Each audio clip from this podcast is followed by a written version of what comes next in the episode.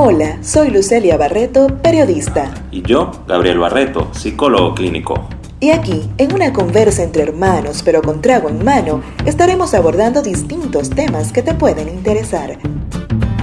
Te brindamos un shot terapéutico para ampliar visiones y perspectivas. Buenas, buenas.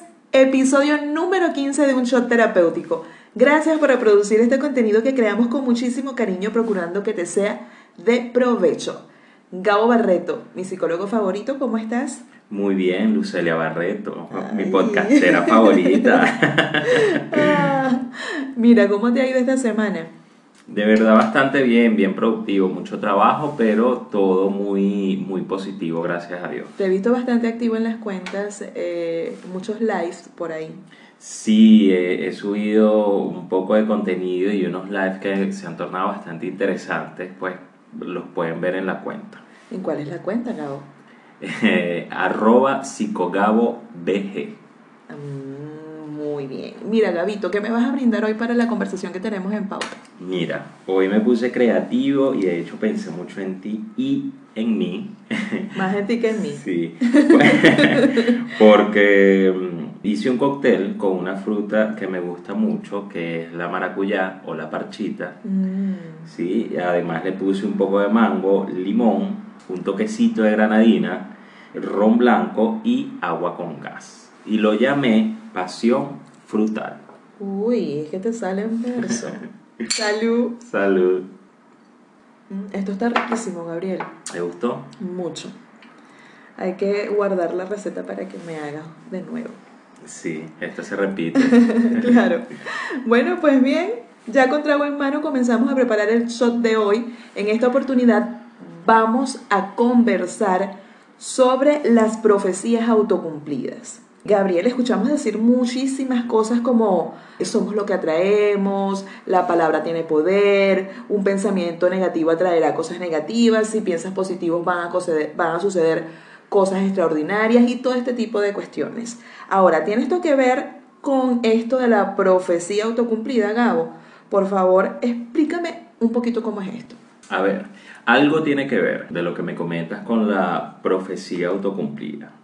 Porque esta es, mm, digamos, una serie de creencias que hacemos como de manera predictiva de que lo que puede suceder y que em, una vez emitido, ¿sí? de lo que la persona lo emite, se tienden a convertir en, en una realidad. Ya. Entonces, a ver si me explico mejor con un ejemplo. Que es algo que me llamó mucho la atención hace tiempo y lo repetía mucho en las clases. Este paciente que me llegó un- un- una vez que acababa de pasar por un divorcio. Ya. Él, en, la, en su narrativa, hablaba sobre que en los tiempos que se conocieron todo iba muy bien, que en sus tiempos de novio todo iba muy bien, que incluso en el tiempo que duraron comprometidos todo iba muy bien, pero bastó que se casaran para que todo comenzara a cambiar y comenzó fue a deteriorarse la relación. Cuando comenzamos a explorar un poco más el tema, comenzamos a identificar y la persona comienza a identificar que él siempre sostuvo la creencia que el matrimonio acaba las relaciones. Entonces era algo que se repetía constantemente y que eh, algo en lo que creía y que terminó haciéndolo una realidad. Más o menos así funciona la, la profecía autocumplida porque es un sesgo perceptivo, es decir, es algo que tú ves en la realidad, pero aun cuando no tienes la suficiente información, predices lo que va a suceder y que muchas veces la mente funciona en hacer que eso se cumpla. Es más o menos lo que sucede con la, con la profecía. ¿Y cómo es esto de, de hacer que eso se cumpla? ¿Cómo puede hacer? ¿Cuáles serían esos mecanismos? Es algo así como que, la, bueno, yo tengo este pensamiento, me hago tal idea, esto puede ser lo que suceda, pero de alguna u otra forma quiere decir que condiciono mis acciones para que eso realmente se lleve a cabo, Así. sin darme cuenta incluso. De hecho, hay un, un autor que eh, ha estudiado mucho este tema, ¿Sí? que es Merton, Robert Merton, y él habla sobre tres, eh, digamos, sucesos en la profecía autocumplida. Uno tiene que ver con tener esa falsa creencia sobre algo o sobre alguien, y de hecho ese alguien puede ser tú mismo. Lo otro es tratar el asunto o la persona de forma que encaje con esa creencia, que ahí es donde eh, también acciona mentalmente un sesgo de confirmación. ¿Sí? Ya, te va, ya te voy a explicar más o menos cómo es eso. Y el tercer suceso de la profesión autocumplida, según este autor, es el resultado del comportamiento de la persona confirma esa creencia. A ver, te explico. Muchas veces nosotros, cuando tenemos una creencia fija en nuestra mente, comenzamos a actuar eh, congruente a esa creencia. Existe lo que se llama sesgo de confirmación, es decir, que todo aquello que percibimos de nuestra realidad, vamos a tomar selectivamente todo lo que vaya acorde a esa idea. Independientemente de cómo sea la realidad, yo voy a tomar solo lo que me confirme y me reitere lo que yo creo. En el caso de la persona, él iba a estar pendiente, ¿verdad? Y, se, obviamente iba a responder a una realidad percibida, pero percibida mediante un sesgo, de que la relación tenía que deteriorarse. Entonces él se iba a comportar en función a ello e iba a estar atento solo en los momentos en que habían conflictos que no podían resolverse, en que habían momentos en que eh, quizás eran muy desagradables. O hasta en la percepción que, que, tenía de tu pareja. O sea, mientras es mi novia, yo la voy a ver así, es espectacular, me encanta. Bueno, después que se convierta en mi esposa, esta mujer se va a transformar y no va a ser esa novia encantadora, sino que va a ser la que reclama, la que forma los líos. Ya comienza también esa transfiguración que hago en relación a, la persona que comparte conmigo, ya pasa a otra etapa y en esta etapa a mí no me va a gustar, estoy como predispuesto, como quien dice. Es que lo, lo diste en el blanco, porque es eso lo que sucede. Normalmente su esposa iba a cambiar ciertos comportamientos porque de hecho la relación estaba evolucionando. Por supuesto. Y el hecho de que evolucione quiere decir que mi comportamiento de alguna manera cambia porque hay otros asuntos que atender en relación a lo que está sucediendo con la relación. Estos cambios que él percibía los tornaba negativos o los tornaba como una señal de que la relación no estaba funcionando. Entonces poco a poco fue alimentando eso hasta que finalmente el divorcio se dio. Hizo que sucediera prácticamente. y Gabo, por ahí estuve revisando eh, recientemente sobre algo llamado efecto Pigmalión. Y veo que eh, tiene cierta relación con esto que estamos conversando. Cuéntame un poquito, si existe una relación allí entre lo que es el efecto Pigmalión y la profecía autocumplida. ¿De qué se trata en este caso el efecto Pigmalión? Mira, sí, eh, tiene que ver con, con eso, porque muchas veces la profecía autocumplida tiene que ver mucho con lo que nosotros conceptualizamos o creemos sobre nosotros mismos. Eso hace que nos creemos una expectativa sobre quiénes somos o cómo somos o cómo vamos a actuar ante ciertas situaciones y es lo que vamos a realizar en un futuro. El efecto Pigmalión tiene que ver con las expectativas que yo tengo sobre un tercero, sobre otra persona. Sobre otra persona. Exacto. Y cómo esta expectativa influencia al otro. De hecho, hay muchos estudios y varios experimentos donde eh, se confirma este, digamos, este fenómeno psíquico. Trata, por ejemplo, y se ha visto mucho en, el ámbito educativo, ¿Sí? cuando a un profesor se le dice que hay un cierto grupo de niños que son más inteligentes, que tienen mejores habilidades para el aprendizaje y que este grupo de niños no lo es tanto, comienza el profesor de una manera inconsciente a tener altas expectativas con, ese, con este grupo de niños y diferente con el otro y termina resultando, aun cuando los niños pueden ser iguales con las mismas habilidades y los mismos potenciales, los niños que se les otorgó como esa percepción de más inteligente terminan teniendo mejores resultados académicos, un mejor rendimiento académico. ¿Por qué?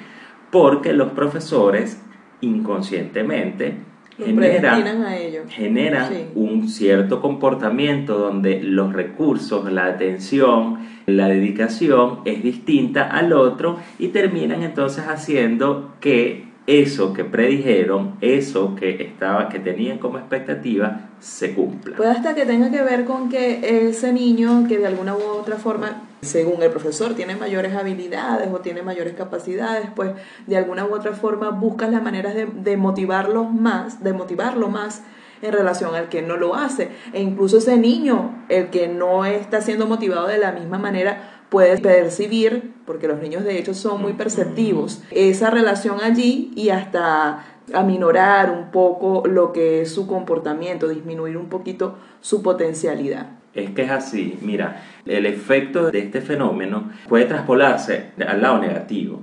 Fíjate que en el ejemplo que te di, hablábamos sobre las expectativas quizás positivas o buenas que se tiene sobre alguien y que esto hace que su rendimiento sea mejor. Pero tú vienes y me apuntas hacia el otro grupo que quizás se lo denomina como menos capaces o con menores habilidades. Hay una predicción también de que van a rendir menos y se confirma a través del, digamos, del comportamiento del otro y de la creencia de ellos, ellos también como que eh, cumplen esa profecía y el tercero entonces también se comporta para confirmar esa profecía. Entiendo. Gabo, esto me interesa bastante en relación a los niños, porque, mm, no sé, siento que, que debemos prestar bastante, bastante atención y ver cómo nos manejamos, por ejemplo, con el trato que a veces le damos a nuestros niños. Muchas veces no nos damos ni cuenta, pero la manera de reprender incluso a los más pequeños no es la correcta. No es que lo hagamos de mala intención, porque no queremos dañarlos, es simplemente que muchas veces tenemos desconocimiento, no sabemos el peso que pueda tener la manera de llamarle la atención a un niño y terminamos usando a veces hasta etiquetas, los marcamos y condicionamos posiblemente su personalidad incluso. ¿Es así? Estás en lo correcto. Fíjate que eso es un tema y por eso, por esto y muchas otras razones, el, el tema de la profecía autocumplida es tan, tan importante. Muchas veces las palabras, y de hecho las palabras son muy poderosas. Muy. Muy poderosas. Yo siempre he pensado eso. Sí, es que es así. De hecho, para nosotros los psicólogos la palabra tiene un, valor esencial porque es nuestro, nuestro medio de trabajo, ¿no? Sí. Y creemos mucho en ello porque cuando comenzamos a ver, por ejemplo, esto con la profecía autocumplida, el uso de etiquetas, comienza a interiorizarse, puede interiorizarse en el niño y formar parte de un autoconcepto. ¿A qué me refiero con esto? La persona, el niño en este caso, comienza a identificarse con aquello con lo que lo identifican a él. Es decir, si tú eres el vago y si tú eres el flojo, este, hay un concepto que él va apropiando y además alimentando porque él no sabe lo que es un vago, él no sabe lo que es un flojo, pero comienza en la medida que va creciendo y que estas palabras quedan allí, entonces comienza a alimentar ese concepto y lo vuelve suyo y se identifica con él y comienza a comportarse en función a eso que él cree que es pero que en realidad recibe de un entorno que malinterpreta o que eh, no mide la consecuencia o el poder que tiene eh, la palabra para un niño y sobre todo para su autoconcepto. Hay algo que a mí me, parece, no, recuerdo muy, muy bien las palabras exactas, pero hay una película que a mí me dejó muy marcado y que tiene que ver con esto. Eh, la película es The Help que eh, no recuerdo cómo es el, nombre en español que le dieron, pero hay una escena donde esta persona que es como la, la criada o la sirvienta, le decía mucho y le repetía mucho a la niña, algo como que eres bella, eres importante, eres inteligente, o eres valiosa, eres importante, eres inteligente, y se lo repetía constantemente. Fíjate cómo allí hay otra versión de ese autoconcepto. Fíjate lo importante de nosotros cuando nos preguntamos por qué tenemos tan baja autoestima o por qué no sabemos valorarnos realmente. Y vamos a pensar cuántas veces a nosotros nos dijeron lo importante que somos, ¿sí? o lo valioso que somos, por lo que somos, por lo que eh, expresamos.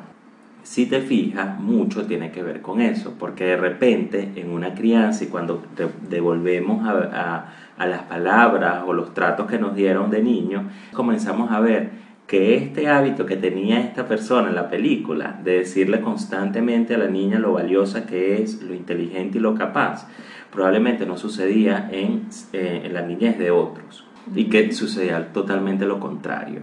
Y eso es lo que ha dificultado en la adultez poder darse un valor propio, poder amarse desde lo más íntimo de su ser y sin necesidad que el otro te valide. O que el otro te, exacto, el otro te apruebe. Exacto. Gabo, y en relación a, todo lo que tiene que ver la compenetración con otra persona o las relaciones de pareja, esto también de alguna u otra forma puede, lo que decíamos al inicio de una persona que tenía un concepto de su compañera mientras fue su novia, pero ya cuando fue su esposa cambió a tal punto de crearse un divorcio allí. Es como que también entender que el hecho de que pensemos en, sobre otro de una manera determinada no quiere decir que tengamos poder sobre esa persona.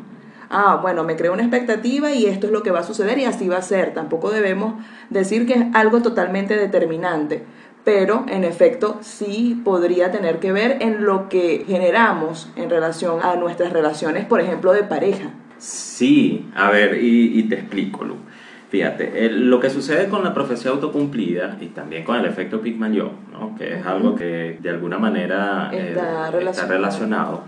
es que esa expectativa que tenemos, tanto con nosotros mismos o del otro, tendemos a buscar em, confirmarla, de hecho realizarla, y lo que hace es aumentar la probabilidad de que eso suceda, pero no es que determina y no es que va a determinar que el, hecho suceda, es que va a aumentar esa probabilidad porque las experiencias son bastante complejas, los comportamientos son bastante complejos y dependen de varios factores. Pero definitivamente el poder que tenemos en una creencia y cómo funciona la mente, que ya te hablaba un poco sobre los sesgos eh, confirmatorios, etc. Entonces puede aumentar la probabilidad de que sucedan ciertas cosas. En el caso de las parejas, eh, mm, lo hemos hablado en alguna oportunidad, o en algunas cuantas, de hecho, sí, es que definitivamente estas expectativas que muchas veces no creamos nos pueden jugar en contra. Y de hecho frustrarnos porque si a ver vamos, no va a llegar el momento ni el punto en que usted va a cambiar a nadie, usted no va a cambiar a la otra persona. Pero definitivamente lo que sí hemos dicho en otras conversaciones, en otros episodios, es que definitivamente tu comportamiento puede influenciar el del otro y por tanto motivar a un cambio. Pero de eso no puede depender la esperanza de que una persona cambie o que esto vaya a arreglar una situación, pero definitivamente vale el esfuerzo poder nosotros mejorar desde nuestro interior, eh, generar un comportamiento mucho más sano y por tanto influenciar en el otro al cambio, a la mejora y al crecimiento. Entiendo.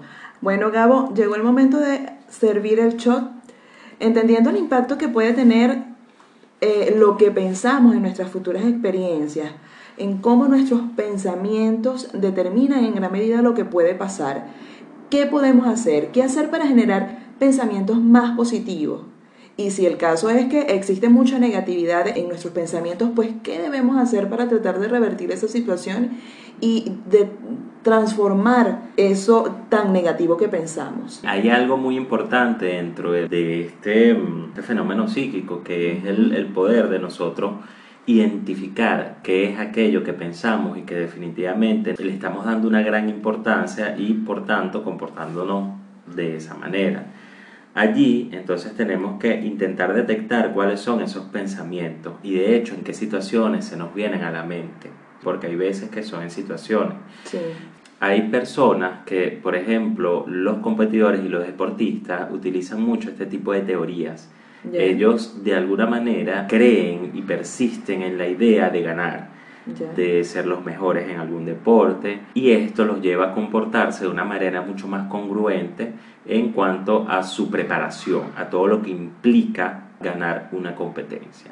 En este sentido, cuando hay un pensamiento mucho más negativo o más pesimista, hay que intentar detectarlo y de esta manera poder reflexionarlo y poder debatirlo, poder discutirlo para ver dónde está el error o dónde está ese sesgo o esa creencia errada que no está muy acorde a la realidad y por tanto poder revertir ese efecto que ya sabemos qué es lo que sucede con esto de la profecía autocumplida. Es decir, que también amerita de autorrevisión totalmente. Totalmente, una autoobservación y poder identificar qué es aquello que nos está pasando y con lo que estamos pensando y poder entonces cuestionar ese pensamiento y esa creencia y de esta manera transformarla en algo mucho mejor y mucho más productivo. Lo otro es que cuidemos mucho las etiquetas. Qué bueno que sacaste a flote esta cuestión de los niños, porque decirles a ellos y referirnos a ellos de una manera situacional y no de ser es muy importante. Cuando un niño sea, em, digamos, tuvo una riña con un hermano o con un compañerito, no lo etiquetemos de el agresivo, el maluco o el, el peleón porque fue en esa situación que se comportó de esa manera. Podemos hacer referencia a, este, eh, te comportaste de manera agresiva con, con tu hermano en este momento y te, entonces tuviste tal comportamiento y eso quizás no está bien. Y ahí comenzar a, a enseñarlo y a reprenderlo dependiendo de cómo sea su estilo de, de crianza. Pero definitivamente eliminar etiquetas, porque ya sabemos el efecto y el poder que tiene la palabra y lo delicado que puede ser esto en el autoconcepto. Esto que no se aleje de lo que podemos hacer nosotros en la adultez. Si sabemos que esto pasa y sabemos que esto es un proceso que puede haber sucedido, comencemos a revisar qué pensamos nosotros de nosotros mismos, qué creemos nosotros de nosotros mismos. Y allí vas a encontrar cosas que quizás te han estado obstaculizando tu camino y te han estado saboteando tu camino desde hace tiempo. Así que ahí hay algo de lo que podemos reflexionar y de lo que podemos comenzar a transformar. Sí, yo creo que lo más importante es saber que la mente es maravillosa, Gabo, que tenemos la enorme capacidad de crear lo que creemos y pensamos. Por eso eh, yo creo que escuchamos decir tantas veces, cree en ti mismo, entendiendo que creer en ti es creer lo mejor de ti, para también entonces crear lo mejor a tu alrededor. Bueno, llegamos al final de este episodio. Esperamos te haya sido de provecho y te invitamos a compartirlo con quienes creas también les pueda servir. Gabito, nos despedimos. Bueno, hasta una próxima oportunidad, una próxima cita contigo y con todos los que nos escuchan, que hacemos esto con la mayor disposición y el mejor amor del mundo el mejor cariño para todos ustedes. Así que será hasta una próxima oportunidad. Se les quiere. Chao, chao. Chao. Si crees que este shot le puede servir a alguien más, compártelo. También puedes seguirnos en Instagram, arroba un shot terapéutico, o escribirnos a nuestro correo electrónico unshotterapéutico arroba gmail.com.